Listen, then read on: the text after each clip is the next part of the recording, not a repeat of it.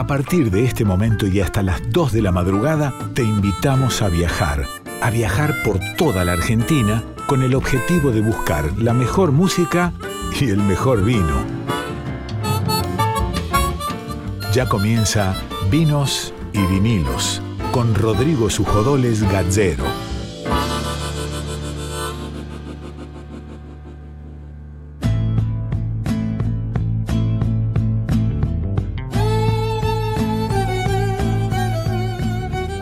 Hola, hola, ¿cómo les va? Muy buenas noches. Bienvenidos a Vinos y Vinilos, el programa de vinos de Radio Nacional Folclórica 98.7.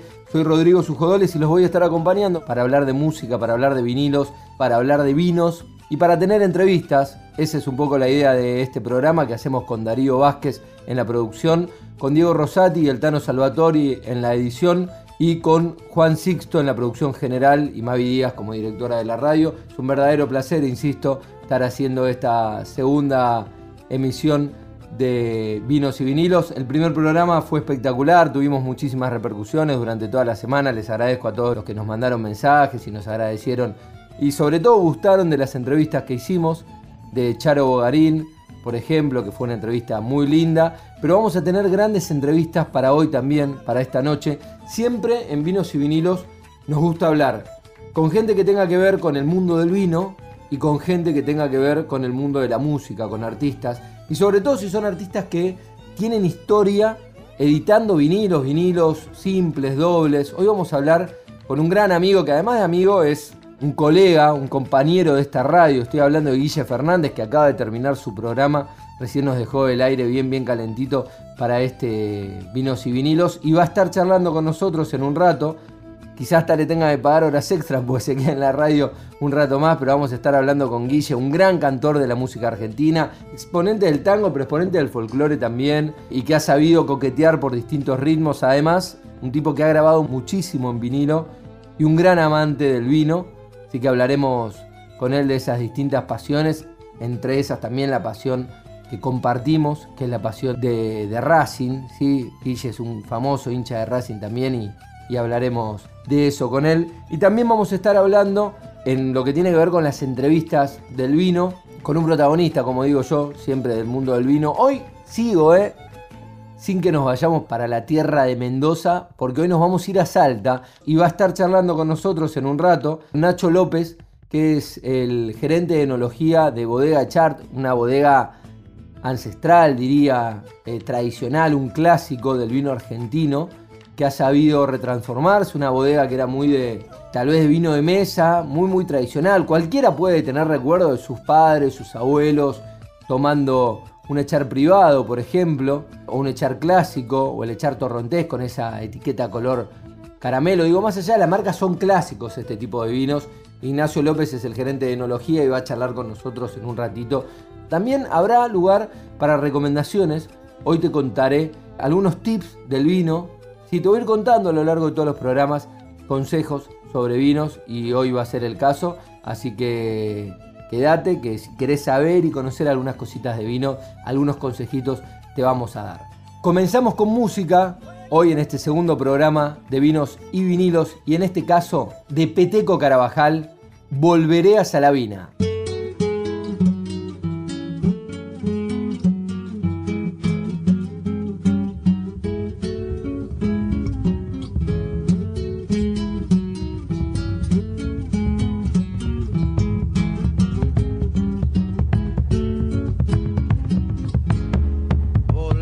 Salavina buscando la chacarera, que el cachilo y el soco tocaban a las estrellas.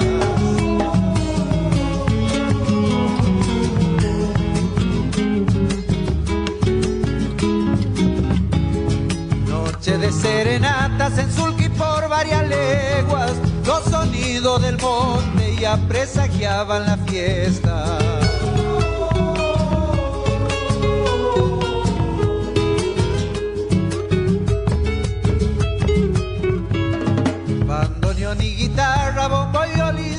Tierra. Ya comentan algunos, son brujos los de la orquesta. Volveré a Salavina buscando la chacarera, el cachilo y el soco tocaban amigo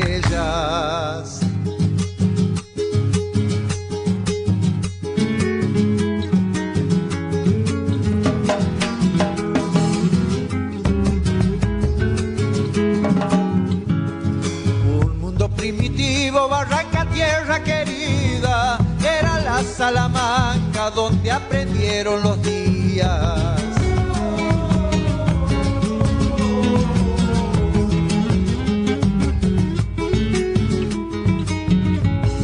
Allí aprendieron todo, la vida y la chacarera, y a sembrar en el aire lo que cantaba la tierra.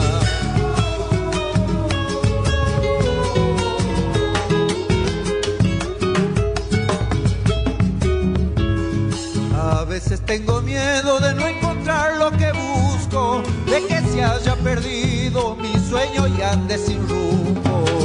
Volveré a Salavina buscando la chacarera, que el cachilo y el soco tocaban a las estrellas. Desde la tierra, desde nuestras raíces, vinos y vinilos. Un programa para degustar con todos los sentidos y con el alma.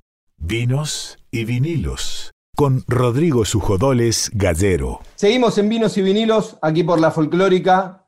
Es un verdadero placer esta entrevista que voy a hacer ahora, primero porque es un artista que admiro muchísimo. Además tiene un montón de cosas positivas de lo político, es hincha de Racing y además es compañero de radio, o acaba de terminar su programa, tiene muchos discos editados en vinilos también. Estoy hablando nada más ni nada menos del gran Guille Fernández. Guille, querido, ¿cómo estás? Un placer saludarte.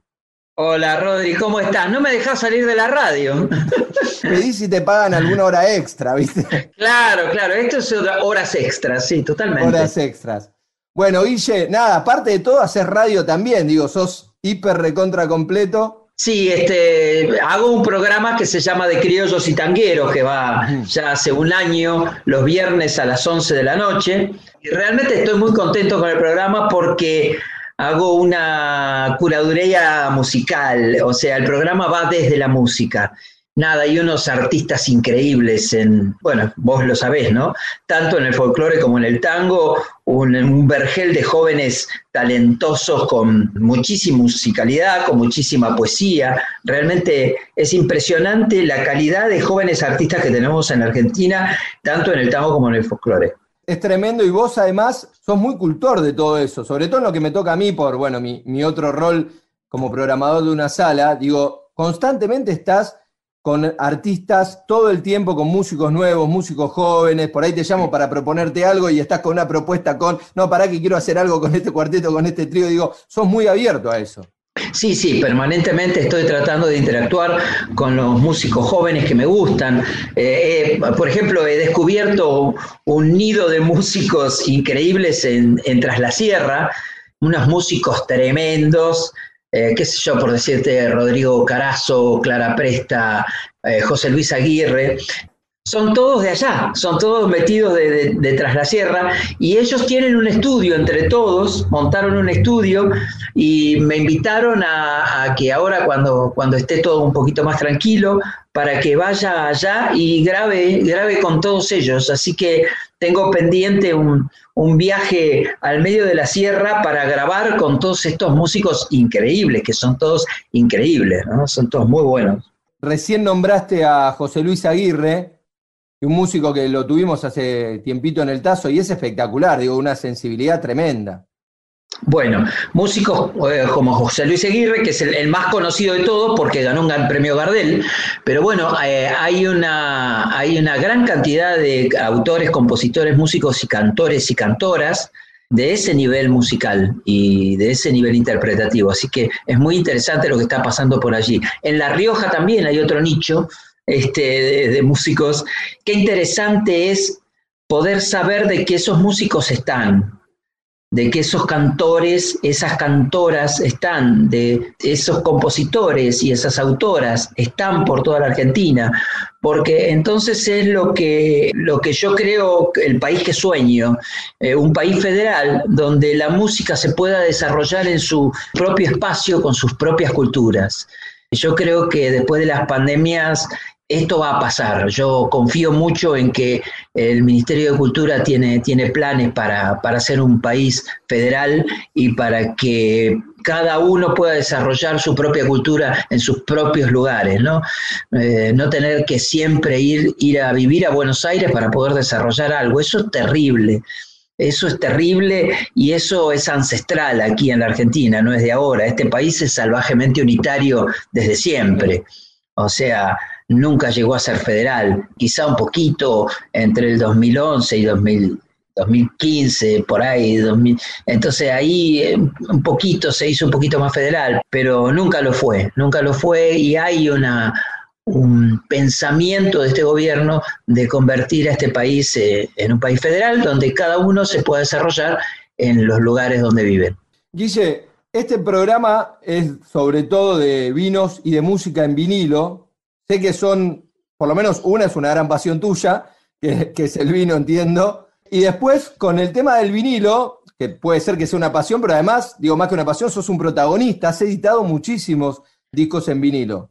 Tengo muchos discos en vinilo, eh, edité cuatro en EMI, dos en Sony, este, después en sellos más chicos, en y en Parnaso, en varios. Eh, tengo muchos, muchos vinilos editados, sí. Sí, sí, sí. Y, muchos discos simples y dobles. Eso era espectacular. Los simples eran espectaculares. Un tema de cada lado lo tenías que dar vuelta. Y tengo uno doble del año 70 que tiene dos temas de un lado y dos temas del otro. Están grabados con el sexteto Estazo Cupo, que era, era el sexteto que, mm, que, antes de que se llamara el sexteto mayor. El sexteto mayor, claro, claro. Era, claro, se llamaba sexteto Estazo Cupo. Guille, y recién me mostraste, voy a contar una incidencia, pero antes de que arranque la entrevista me mostraste un simple que te compraste hace poquito, un simple tuyo. hoy, hoy lo compré. Mirá vos. Hoy lo compré, lo, fui a buscar a una disquería de ahí de, de la calle Uruguay al 200. Es una disquería preciosa que conocí hoy. La cantidad de vinilos que hay ahí es. Eh, le pasamos el chivo porque vale la pena, que es en la calle Uruguay 290. Unos vinilos impresionantes. ¿Y te reconoció el tipo? O sea, cuando fuiste a comprar. ¿Cómo fue? Decime que no te lo cobró. Como es tu disco, llévatelo. No, lo que pasa es que yo ya lo había comprado por Mercado ah, Libre. Pero nada, una, una mujer joven que, está, está dedicada solamente a los vinilos, pero es impresionante la cantidad que hay. Impresionante. Uno puede escuchar música en el formato que más le convenga, toda la música está bien. Por supuesto, somos todos grandes cultores de la música digital porque te permite tener a un clic toda la música del mundo. Pero lo que tenía bueno los vinilos, que vos lo, lo viviste un poco más que yo, por un tema generacional me refiero, pero digo, o por lo menos lo que a mí me pasa hoy con los vinilos, es que te haces el momento para escucharlo. O sea, prender el vinilo no es solo apretar un botón, tenés que apretar varios botones, pues tenés que prender una cosa, prender otra cosa, que sincronice todo, al disco lo tenés que limpiar antes, lo tenés que, digo, te tenés que hacer ese ritual que si lo acompañás con un vino está mucho mejor, pero digo, ese ritual hace que después tenga mucho más valor lo que escuchás y además algo que siempre defienden mucho ustedes los artistas, yo trabajando con artistas lo empecé a entender y, hoy lo, valoro y lo defiendo. Lo lindo del vinilo es que vos lo ponés en el orden que el artista lo pensó. Digo, no elegís lo que querés. Totalmente. Primero eso. Segundo, que el sonido analógico sigue siendo mucho más cálido. Todavía sigue siendo mucho más cálido. Sí, sí, lo de mejor o, peor lo podemos discutir. Hay audiófilos que dicen que el CD va a ser históricamente el mejor soporte para escuchar, pero en calidad no discutimos, en calidez, perdón, no discutimos no, no, no, calidez eh, es totalmente más cálido, sí, sí. Yo amo el vinilo, tengo muchos y escucho, escucho mucho, mucho vinilos. Y es que hay voces, qué sé yo, pones un, no sé, un disco de Troilo en vinilo y suena distinto, ¿viste? Sí, y pones a Spinetta en vinilo y es otra cosa. También. Sí, sí, sí, sí. También. ¿Y con el vino cómo te llevas, Guille? Muy bien, muy bien, me gusta, me gusta mucho el vino. No soy de tomar todos los días, pero tres veces a la semana, por lo menos cuatro, eh, sí tomo vino. Este, así que tengo, tengo un presupuesto en vino pensado. ¿Tenés predilección por alguna uva en particular? Mira, me gustan todas las uvas, pero quizá el Syrah y el Malbec eh, son mis preferidos, ¿no? Quizá no soy tanto del Cabernet Sauvignon porque el Cabernet Sauvignon para mí es generacional. Tiene que ver con gente más grande que yo todavía. Claro. Me gustan las uvas más, más nuevas. Eh, a mí me gustan los buenos, los buenos blends, ¿viste? Cuando, cuando están bien hechos los blends son geniales, ¿no? Y ahí, que ahí antes, la eso mano. No se, eso no se aceptaba. No se aceptaba mezclar las uvas antes. No, no te lo informaban. Te decían que era un vino tinto y no, no sé. Y nada más. Y nada más. O lo hacían para usar por ahí, si había alguna partida que había salido medio mala, entonces le ponían otra uva para que le baje la acidez y hacían como, como que disfrazaban las malas cosechas. Hoy al contrario, la mano del enólogo la ves en esos blends. Y bueno, no, justamente ayer estábamos hablando con unos amigos que estábamos, fuimos a comer una paella a la casa, éramos tres amigos, uno de ellos, eh, un querido amigo que seguro vos lo conocés, al Rulo de la Torre. Sí, claro. Un, gran, compañero, comunicador, sí. Bueno, estábamos comiendo ayer una paella y hablábamos de, de, las nuevas formas de los vinos y de que los vinos ahora son poéticos. Cuando vos agarrás eh, un vino y lees sus cepas, es como una poesía casi. Sabés que los enólogos se quejan bastante de eso, porque te dicen que es como un invento de los muchachos de marketing y que muchas veces no refleja lo que dice el vino. O sea, los tipos, viste, el enólogo más duro, un químico, imagínatelo haciendo. Entonces el tipo te dice, eso es cuando lo probaste, después cuando te meten una poesía tremenda, cuando vos la abrís, el vino dice otra cosa, porque además el vino evoluciona en la botella. Pero lo que vos decís a mí me hace acordar, yo empecé a querer el vino mucho antes de tomarlo, muy de pibe, porque mi viejo escuchaba radio todo el día, y había un comunicólogo en Radio Continental en esa época, un comunicólogo del vino que era Sabatino Arias, y el tipo hablaba del vino como si fuese pero poesía. Y cuando terminaba de, hablar decía, hay que vuelen Los Ángeles. Entonces yo me acuerdo que estaba loco, era un pibito de 10 años, estaba loco con eso, no sabía que era un vino, y bueno, y tiene que ver con esa pasión de los que lo comunican, ya sea escribiendo una etiqueta como marcaste vos o diciéndolo en radio, ¿no? Es que realmente cuando nosotros, yo creo que todavía no tenemos conciencia de los vinos que tenemos. Yo que he viajado por todo el mundo me doy cuenta de, la calidad de nuestros vinos, de la calidad de los vinos mendocinos, sanjuaninos, o sea, de, la, calidad de los vinos del norte de nuestro país. Son tremendos, del sur. Hoy los vinos del sur también tienen un, o sea, en toda la Argentina se está produciendo una calidad de vino fantástica, ¿no? Y el precio, los precios, qué sé yo, te vas a, Estados Unidos o te vas a Europa y eh, vas a comprar un catena zapata y te sale 25 euros. Y con 25 euros no tenés absolutamente nada de ese nivel. No, no, no. Para tener un, un, nivel catena zapata en Europa necesitas pagar 150 euros. Pero es lo que cualquiera que viene acá se vuelve loco, que va a un supermercado, y en cualquier chino, digo, nosotros, yo en el programa lo digo siempre, en cualquier chino vos comprás vinos dignos por, dignos para tomar bien por 250, 300 pesos, vas a tomarte un vino perfecto, que si lo pasas a dólares, estás hablando por ahí de 2 dólares, y en el mundo no compras, pero la calidad de lo que puedes comprar con eso es inferior a un tetrabrique acá. Mira, yo recuerdo que en Francia nosotros estuvimos una, época bastante larga, estuvimos como tres o cuatro meses, eh, hace muchos años, y no teníamos un mango, y queríamos tomar vino, y el, vino francés medianamente bueno costaba 10, 12 euros. Muy caro, muy caro. Y todos los vinos de 5 euros, 6 euros franceses son malísimos, pero no malos, malísimos. Un día fuimos a un supermercado y encontramos trapiche roble en 5 euros.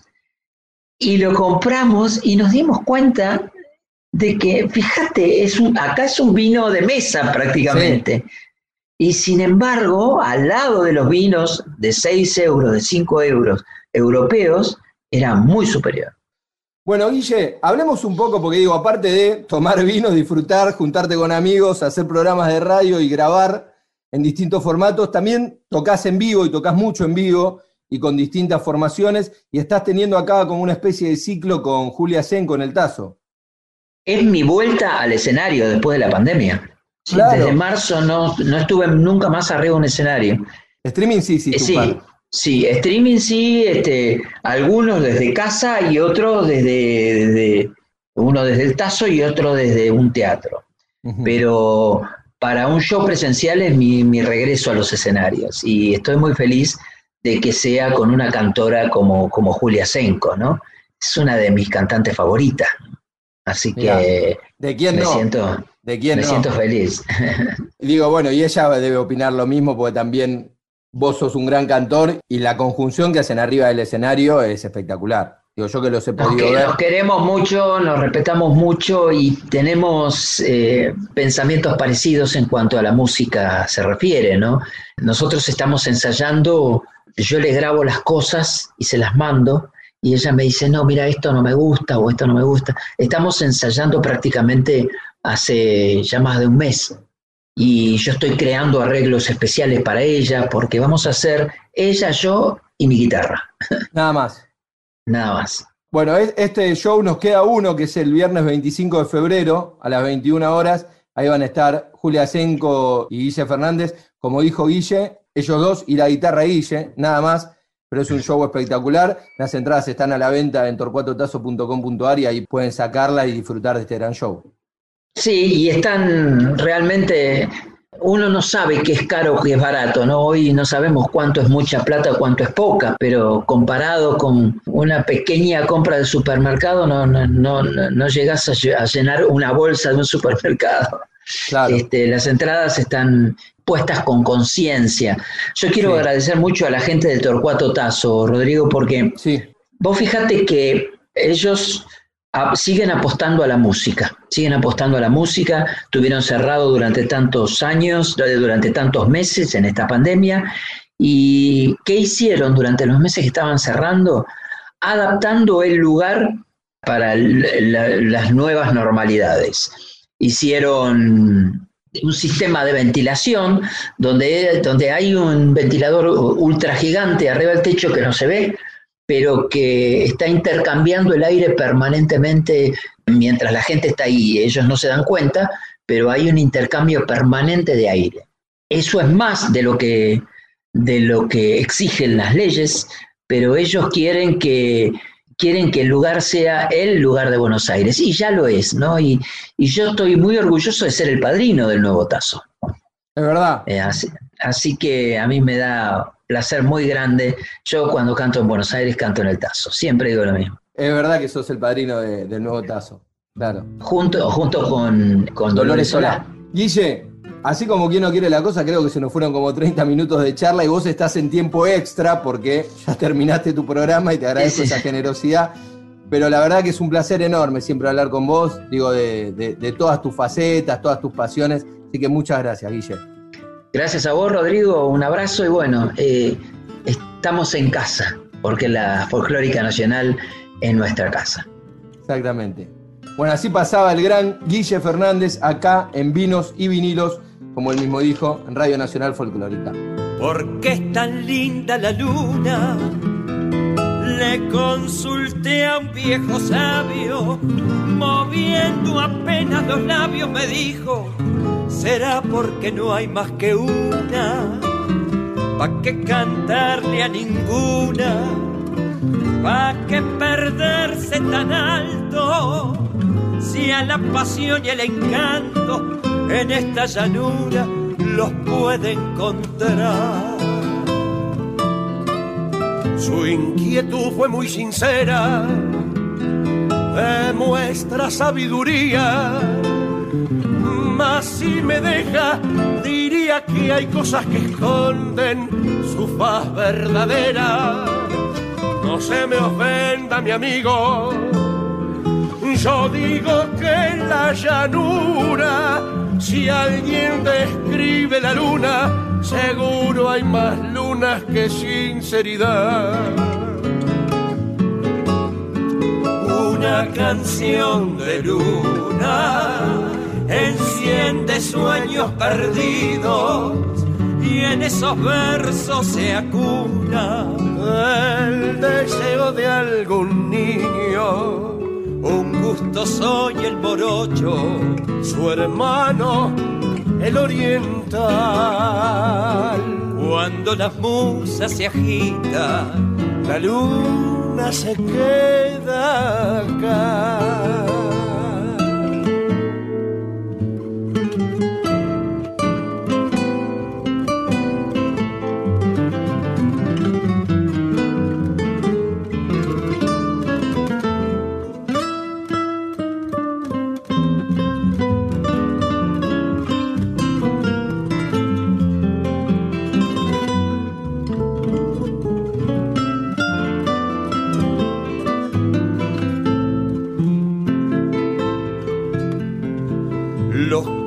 Amores son cautivos de sentires y recuerdos.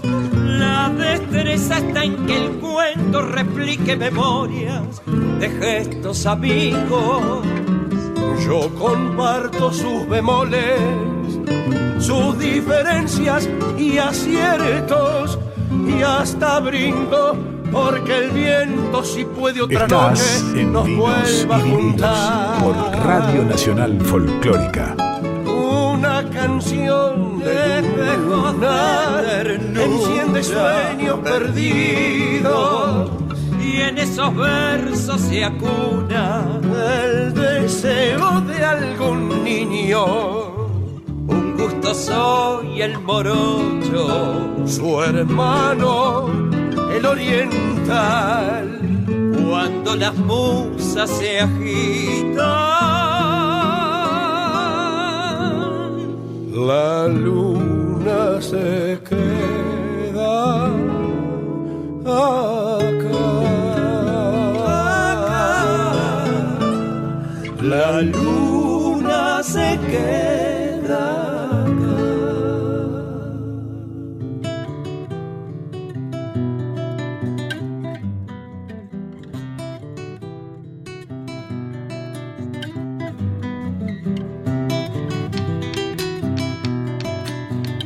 Seguimos en vinos y vinilos y en este caso este bloque son tips del vino, consejos sobre vinos.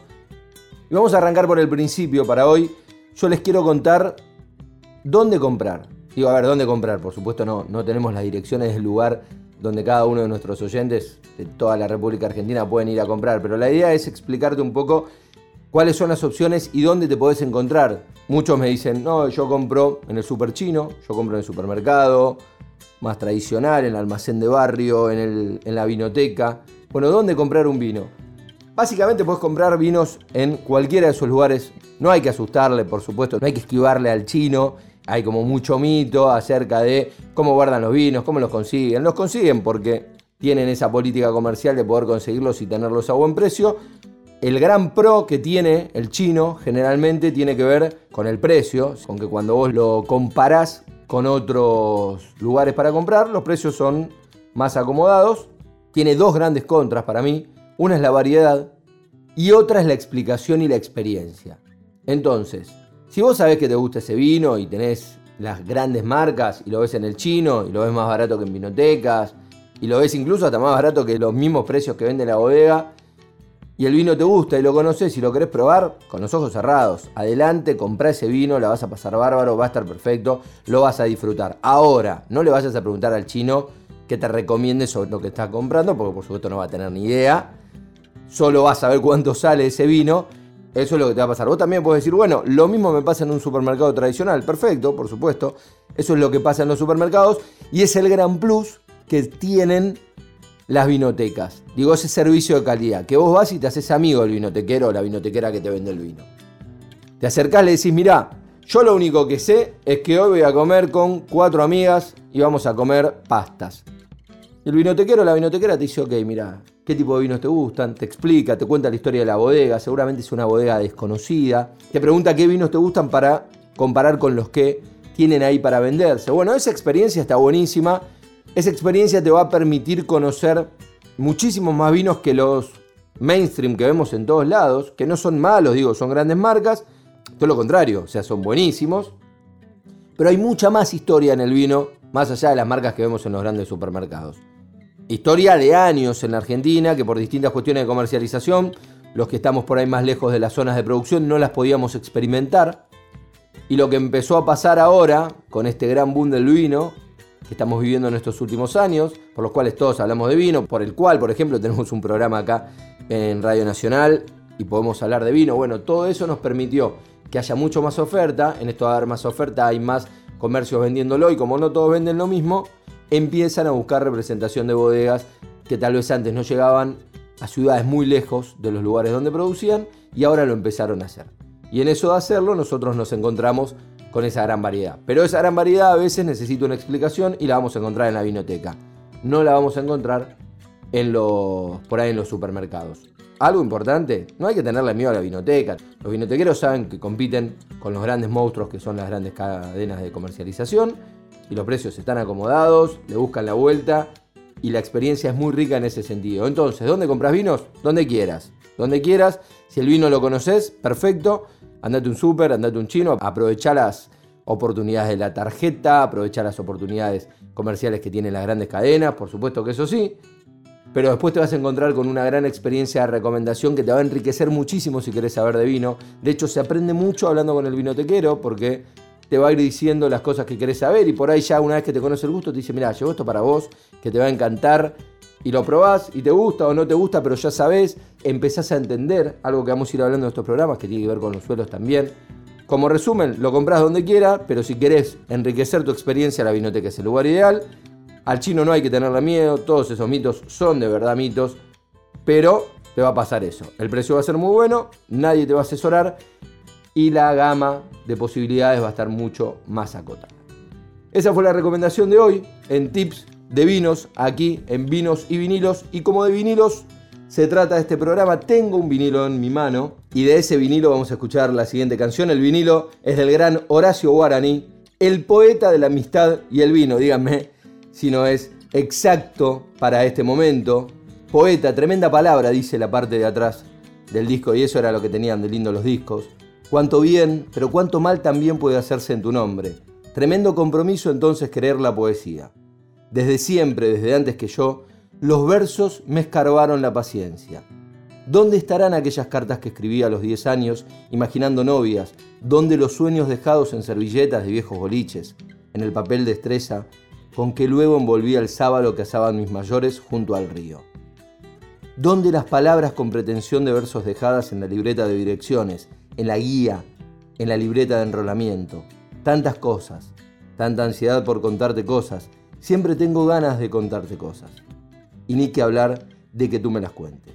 Pero hay que andar, siempre andar, hacer, hacer, hacer. Y entonces van quedando los versos dormidos por ahí, a veces en un viejo papel, todo arrugado, otras en la simple recoba del recuerdo. Ahora suelto algunos, me lo pidieron tantas veces los amigos, siempre son los amigos los culpables de nuestras alegrías. De los dolores asumo yo la culpa.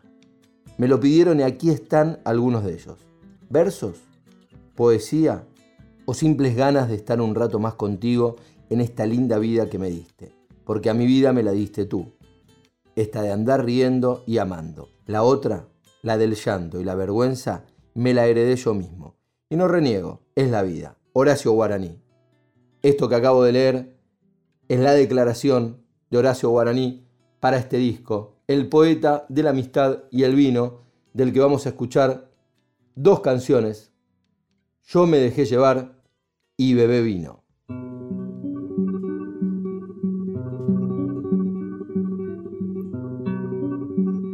Yo me dejé llevar y entonces era ciego y no tuve ni un perro ladrando a mi costado.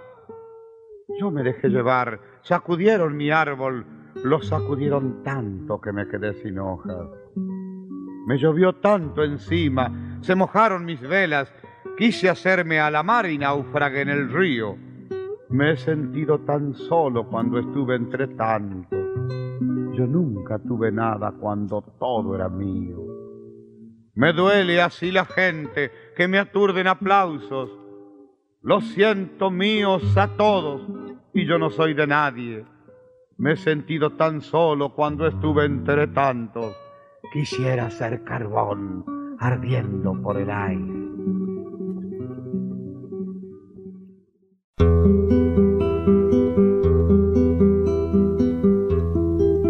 Decía Omar Khayyam, bebe vino Largo tiempo dormirás bajo la tierra sin mujer y sin amigos.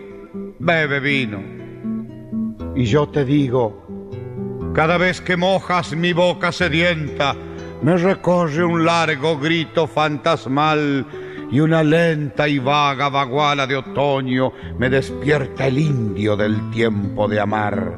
Me sube a las sienes, me enciendes el grito, me haces tigre y lirio para el carnaval y una blanca rosa me enciendes de noche la amistad del hombre, del vino y el pan. Si mis venas fueran los sarmientos tuyos y un año tras otro volviera a brotar, vino compañero, festival del hombre, filósofo antiguo de mi caminar. Bebe vino, largo tiempo dormirás bajo la tierra, sin mujer y sin amigos. Bebe vino.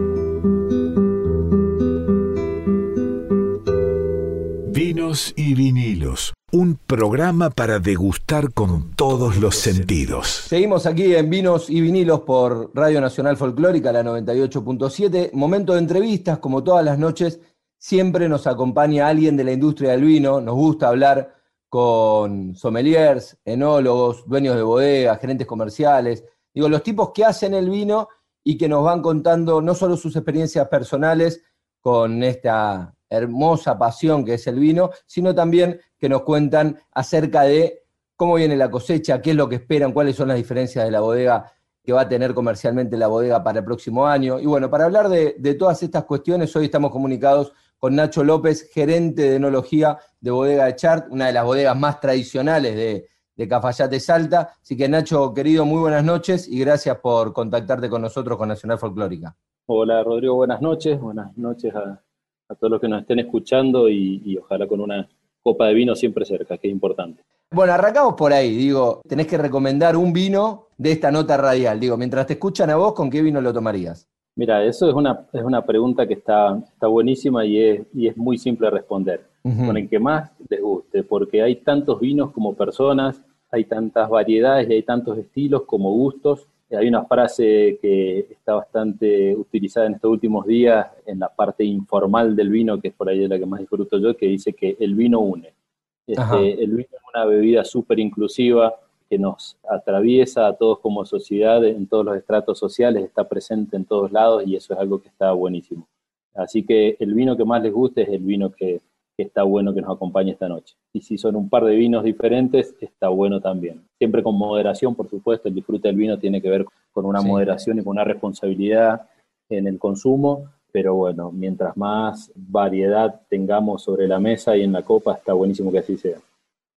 Nacho, eh, hablemos un poco de, vos y del enólogo en particular. Digo, hay mucha gente que nos está escuchando, oyentes de Radio Nacional que tienen la radio puesta todo el día, se encuentran con este programa y tal vez no saben exactamente qué es lo que hace un enólogo. Digo, ¿qué hace el enólogo dentro de, una bodega? Mira, básicamente es un trabajo, hermoso, es hermoso porque el enólogo, digamos, trabaja siempre pensando en un momento de disfrute, por decirlo así. Digamos. Nosotros no estamos en una sala de emergencia, este, estamos pensando en que nuestro, nuestro producto, el enólogo es aquel que toma, por decirlo así, la responsabilidad desde el momento de cosecha. Vamos a hablar de un rol bastante genérico, ¿no? Hay, hay, hay, casos que son más amplios o más acotadas las responsabilidades, pero tiene que ver desde la responsabilidad de determinar el, el momento de cosecha de la uva y después acompañar esa uva en su transformación en vino y termina la responsabilidad generalmente cuando el vino se pone en botella. ¿Qué hay en el medio de todo esto? Hay un universo, ¿no? O sea, está todo lo que es el añejamiento, que puede ser en tanques, que puede ser en barricas de roble. Cada vez hay, hay una mayor diversidad, ya que hablamos de diversidad, que es una palabra que me, palabra que me gusta mucho, de, contenedores y de situaciones en las cuales el vino puede ir atravesando. Puede tener una segunda fermentación en el caso de, de vinos espumantes que también son vinos, pero bueno, hay roles que son más acostados, hay roles que son más amplios, desde enólogos que tienen responsabilidad también en los viñedos, y hoy cada vez más también hay una figura y una pata importante en la enología que tiene que ver con la pata comercial, digamos, con comunicar los vinos también y ayudar en esa, en esa última etapa que es la comercialización de los vinos. Así que para mí es una, es una profesión que es hermosa, que es divertidísima y que, bueno, encima nos pagan por hacer vino, así que está, está buenísimo. Nacho, ¿cómo llegás vos a la enología? Digo, ¿de dónde vino la búsqueda de querer formarte, la, la primera bodega que entraste, el primer viñedo que caminaste? Yo soy nacido en Mendoza, fue un colegio con una formación agrícola y en el último año había unas pasantías que se podían elegir entre, la, entre industria o bodega o lo que sea. Medio que caí ahí por rebote, comencé haciendo trabajos de operario, era el operario más nuevo y más joven de la bodega, así que me tocó hacer todo lo que todo el resto no quería hacer. Y ahí descubrí que era lo que quería hacer, digamos, me, fascinó no podía creer que era una fruta que entraba, que fermentaba y que se transformaba, digamos, delante de los ojos de, y uno siendo testigo privilegiado, que es lo que somos los enólogos, de notar esa transformación de uva que fermentaba el jugo, se transformaba en vino e ir probándolo en cada momento era espectacular. Así que eso fue el primer impacto y mi primer encuentro con la enología. De ahí en más, bueno, fui a otra, estuve trabajando en otras bodegas, estuve en Trivento, estuve en Familia Zucardi, después vine para Cafayate, después me volví a ir para San Juan y Mendoza, a lo que es Grafiña, y hace unos años he vuelto a Cafayate de nuevo. En el medio tuve alguna, alguna experiencia también por, por Australia, por eh, California, Estados Unidos, así que la verdad que es un mundo, un mundo hermoso. Así que así fue un poquito el, recorrido mío. Bueno, y siendo mendocino, contanos qué particularidades encontrás en Salta, ¿no? Porque digo, tanto Mendoza como Salta son un poco los dos lugares, o por lo menos, corregime vos, pero me parece que son los dos lugares con más historia en la vitivinicultura argentina, con más años, con bodegas y viñedos más viejos, y hablan de la gran particularidad de la amplitud térmica salteña y demás. Digo, como mendocino y habiéndote criado ahí, ¿qué te sorprendió cuando llegaste a Salta por primera vez o qué te sorprende día a día? Primero que nada, los, argentinos tenemos una enorme suerte de vivir en un país con una diversidad de viñedos repartidos en más de 4.000 kilómetros de, de latitud de norte a sur, con condiciones absolutamente diferentes y está espectacular. Inclusive ahora hay algunos, algunos emprendimientos que, que tienen que ver con influencia marítima en la costa atlántica, centro y sur de Argentina, que está, que está espectacular. Y Salta que tienen, o sea, a ver, yo cuando llegué la verdad que me, enamoré de Cafayate porque conviven un montón de cuestiones que no tienen que ver exclusivamente con lo enológico o, lo agronómico o lo, vitícola, si uno quisiera, y que tiene que ver con una cultura lo que tiene para mí diferente el vino salteño es que es una cultura muy arraigada, o sea, el vino en Salta tiene características culturales indivisibles del producto. Entonces, en Salta el vino siempre está acompañado de una gastronomía muy pura, siempre está acompañado de una música muy pura y muy sentida y muy con sentido de, lugar, con identidad de lugar. A mi criterio no hay otros lugares de Argentina que tengan una carga cultural tan fuerte como lo tiene Salta y que está atada a su producción vitivinícola. Así que con esto, digamos, son, son palabras muy simples, pero tiene que, ver con, tiene que ver con el paisaje, tiene que ver con la gastronomía. Vuelvo al tema de la música, tiene que ver con lo artesanal de su elaboración. Salta es un microterruño, si lo vemos, para, para lo que trabajamos aquí, digamos, Salta produce menos del 2% de la producción argentina pero tiene una participación altísima en lo que es el porcentaje de exportación de Argentina. ¿Qué quiere decir esto? Son, son terruños acotados, si bien nosotros vemos, los que estamos desde adentro, vemos que, que va creciendo y está buenísimo, y hay cada vez más proyectos, Valle Arriba, eh, o en los valles Calchaquíes, un poco más al norte, un poco más al sur, es un terruño bastante limitado en cuanto a volumen y va a seguir así porque tampoco hay mucha más agua, y eso tiene una identidad muy fuerte acompañándolo, así que está, está buenísimo. Eh, Salta sin duda es diferente. Nacho, contame acerca de, las líneas que tiene Cafayate, ¿no? Digo, los vinos que haces, básicamente. Estuvimos hablando de vos, pero hablemos de tus vinos ahora, del producto que, podemos probar. Digamos, para hablar un poco del equipo, es un equipo bastante grande, por ahí siempre a, los enólogos son los que nos toca poner la cara, pero un equipo de, muchísimas personas trabajando aquí, así que bueno, este, siempre me gusta hacer la, la salvedad de eso para no llevarlo a un plano tan unipersonal. Los vinos que hacemos aquí comienzan con el clásico echar privado torrontés, el, de, la botella de color caramelo, que es un clásico argentino indiscutible que se lanzó allá por los años sesenta y pico que la verdad que hoy es una, es una alegría enorme estar, eh, digamos, un poco participando tan directamente en esta elaboración de un clásico argentino y de ahí cuando empezamos a crecer las gamas, luego está la gama Cafayate, que son todos varietales donde tenemos Torrontés, tenemos Chardonnay, tenemos un rosado de Malbec, tenemos Cabernet Sauvignon, tenemos Malbec también, tenemos Syrah, tenemos un Torrontés dulce. Después de eso comienza Cafayate Reserva, más arriba, Cafayate Gran Linaje, Arnaldo B. Son diferentes gamas de vino con filosofías bien diferentes también. Sí hay algo que atraviesa todas las líneas y, tiene que ver con reflejar el terruño, con reflejar la identidad salteña, que es lo que nos corresponde a nosotros como referentes y como, como bodega pionera de Cafayate. pero sí por ahí buscamos representar cosas diferentes en gamas de vino. Entonces, eh, bueno, el Privado es un clásico que es intocable. Eh, Cafayate es una gama más orientada a, un, consumo de vinos jóvenes y, un poquito más descontracturados. Cafayate Reserva empezamos a escalar en complejidad. En, Cafayate Gran Linaje ya son más vinos de, terruños singulares, de, parcelas singulares, y terminan en Arnaldo B, un corte de variedades distintas Generalmente la mayoría es Malbec, Cabernet y Tanat, te diría que por excelencia ese es el corte que ha pasado todos los años. Y, bueno, siempre ha tenido algún, alguna pequeña variación, porque la idea de Arnaldo es que sea un vino de corte, inspirado en un concepto, digamos, del viejo mundo que tiene que ver con, vinos de una parcela o de un entorno a la bodega, por decirlo así en torno a la bodega, entonces la idea es que siempre refleje el mejor vino posible del año. Por eso los componentes a veces van variando en su proporción y a veces algunas variedades entran algunos años y otros no, pero ese, eso es la idea y el concepto de Arnaldo Hay muchos que los hemos probado, otros que no. Quedo con lo que decías al principio, ¿no? Hay vinos que son clásicos argentinos, digo, voy a nombrar otra bodega, pero qué sé yo.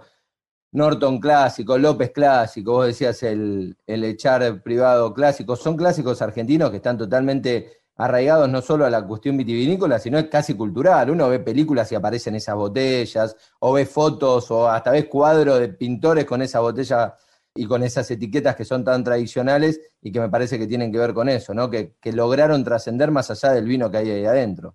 Tienen que ver con eso y tienen un, tienen un nexo ineludible emocional con muchas cuestiones. La semana pasada un amigo me envió una me envió un video que estaba en un supermercado este, en España y estaba el echar privado torrontés y, se emocionaba y, lo que pasa es eso, se emociona porque dice, este es el vino que tomaba mi viejo, este el vino que tomaba mi abuelo y no sé qué, y la familia fue cambiando y ahora está este, un chico argentino que está en España y, ve eso y es inevitable que toque la fibra este, emocional del corazón. Son vinos que sin duda, como está el echar hay muchos más, entre los que nombraste vos, hay muchos hay muchas bodegas históricas, por suerte, en Argentina que tienen esos clásicos que siguen inoxidables y que tenemos que seguir cuidándolo y tenemos que seguir poniendo mucho, mucho trabajo desde la enología para que, para que sigan representando lo que la memoria, eh, no solo enológica, sino emotiva de todas esas familias eh, han encontrado y les ha gustado en esos vinos. Así que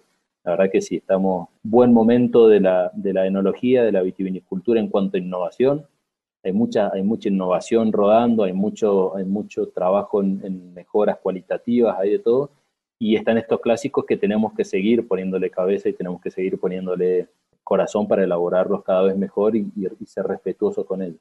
Nacho, recién vos hablabas de, que en Salta no solo tiene que ver con el vino, sino la comida y demás, y pensaba que, bueno, yo no soy un especialista en maridaje, pero más o menos uno algunas ideas se hace, que la carne roja va con un tipo de vino, la carne blanca va con otro tipo de vino, y sin embargo hay algo que rompe esa regla por ahí tan básica que tiene que ver con la empanada salteña y el torrontés, ¿no? Digo, un vino blanco que va con una, con una empanada salteña, por ahí el maridaje sí habla de los maridajes regionales, pero en ese caso es como que es la combinación perfecta.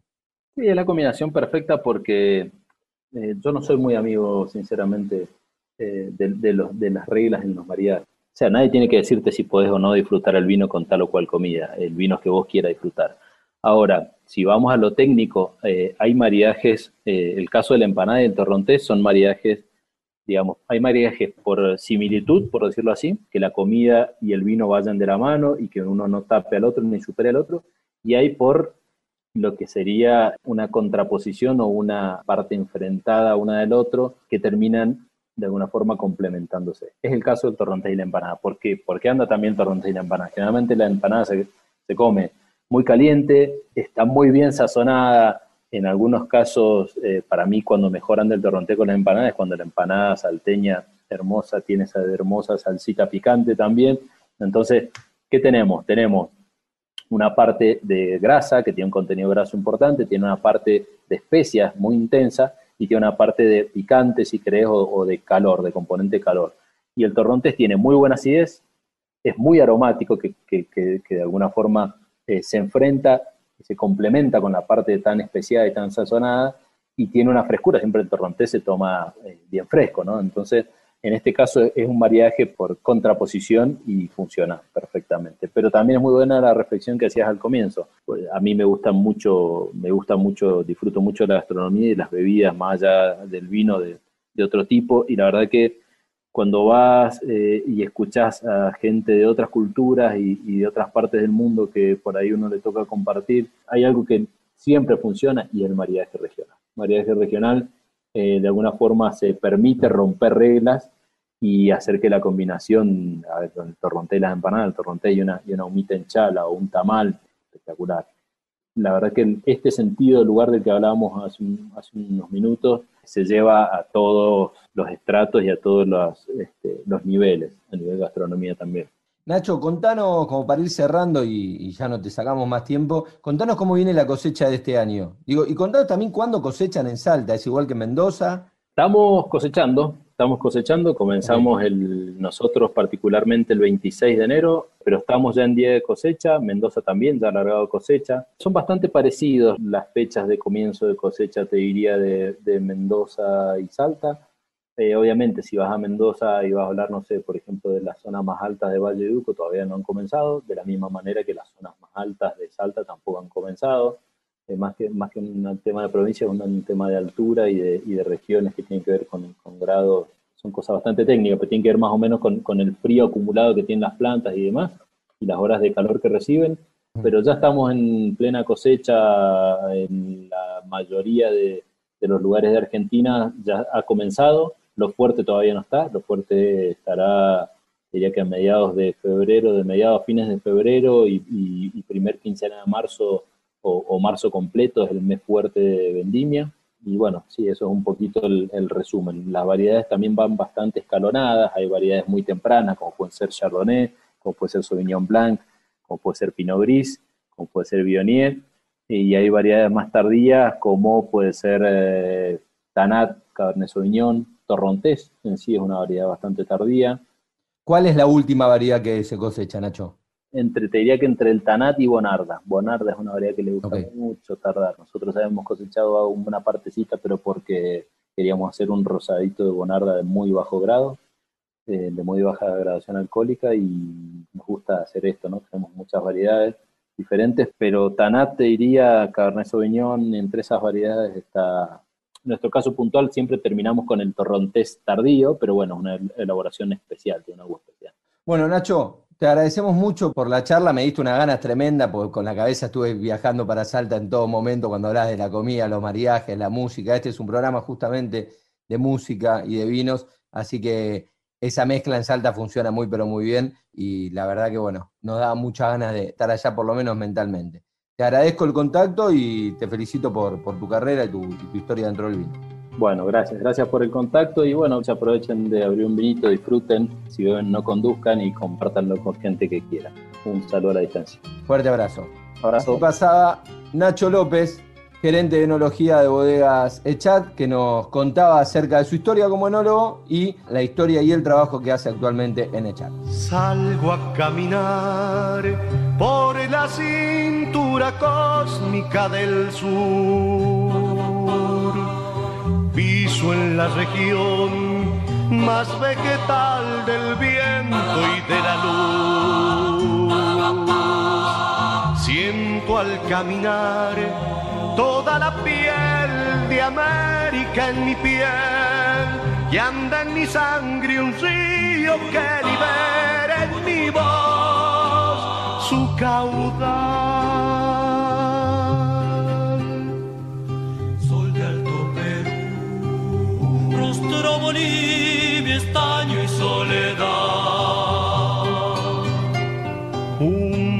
Verde Brasil besa mi chile, cobre y mineral.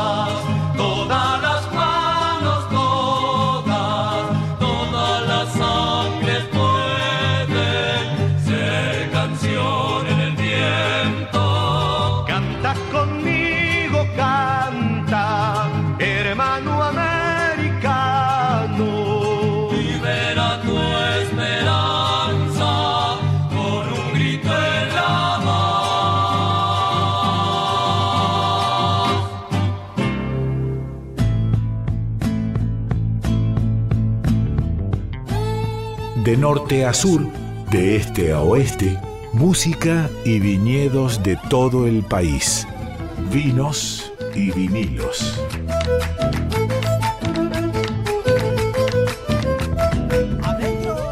Y después de escuchar al gran César Isela, que hace muy poquitas semanas se fue de viaje, nos dejó y lo extrañaremos, por supuesto, con su gran canción, que es Canción con Todos.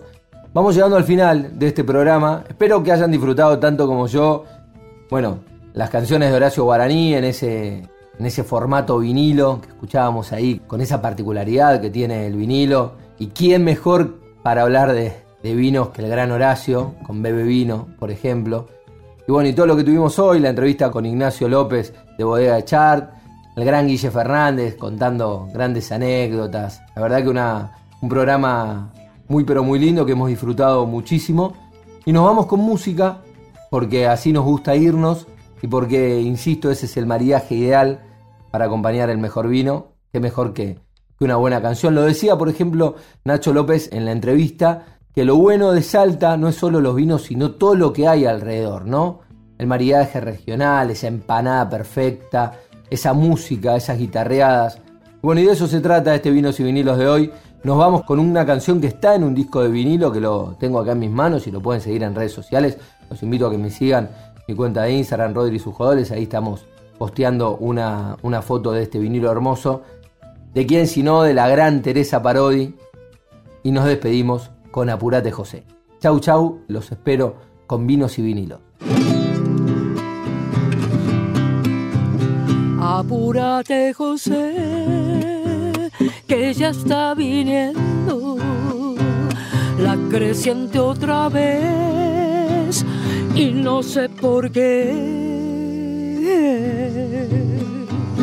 Esta vuelta a las aguas me dan más miedo. Todo el bicherío la está anunciando como nunca fue. Ayer José ya junté los críos y el atadito en el terraplén. Doña Pancha vino al amanecer y se fue con fretes para el batel. Se llevó unas calchas y algunos trastos en el carro. Ya pasó la eulogia en Camba Maciel, orillando el pueblo por el tapé. Apúrate, digo, que llega el río y no sé por qué el silencio aturde asustándome. Nunca fue tan triste el atardecer.